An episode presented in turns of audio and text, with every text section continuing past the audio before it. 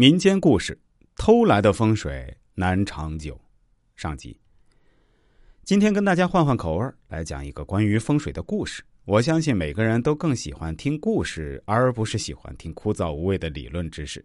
这个我当然知道，但是我们也不能天天说故事，不讲点干货知识，所以只能调节着来，轮换着口味来。大家说是吧？在一般人的心目中，都认为好的风水家学。有如蕴藏富贵的宝藏，因此想尽千方百计也要寻找墓地风水吉穴。若墓地风水吉穴已名花有主，又不甘心放弃的，怎么办呢？那就偷风水呗。但是偷来的风水不会长久，因为德不配位，所以不要去偷风水。下面我们就来一起听一下这个关于曾经偷过风水的小故事。话说呢，在民国时期，云南省乌蒙山的一个支脉有一座大山，山脚下有一个赵庄。这赵家是人丁兴旺，富贵不尽。每一个给赵家看风水的阴阳大师都说，赵家的祖坟风水特别好，可以说是可遇不可求的极地。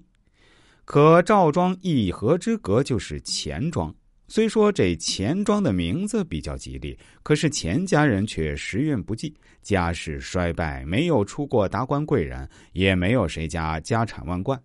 这钱家的族长也听说过赵家祖坟是风水宝地的说法，只可叹钱家祖宗当初不知道是怎么选择的墓穴，一点也没有让后代发起来。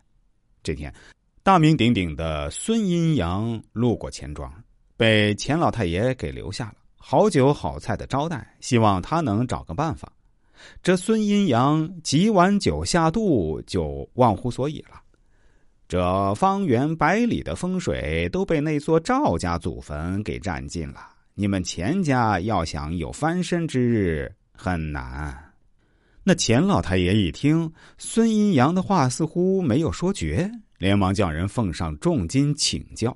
那孙阴阳看见金光闪闪的金锭。眼睛就绿了，说了三个字儿：“偷风水。”他说道：“如果在百日内把一个钱家子弟的腿骨砍下，经他做法后偷偷埋进赵家祖坟，那么赵家的好运就会走到钱家。”孙阴阳说完，继续喝酒。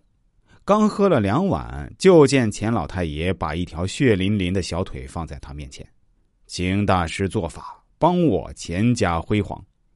孙阴阳没想到钱老太爷做事如此决断，事已至此，只得做法，然后连夜悄悄把这根小腿埋进了赵家祖坟的坟地里。这期节目我们先说到这儿，欲知后事如何，且听下回分解。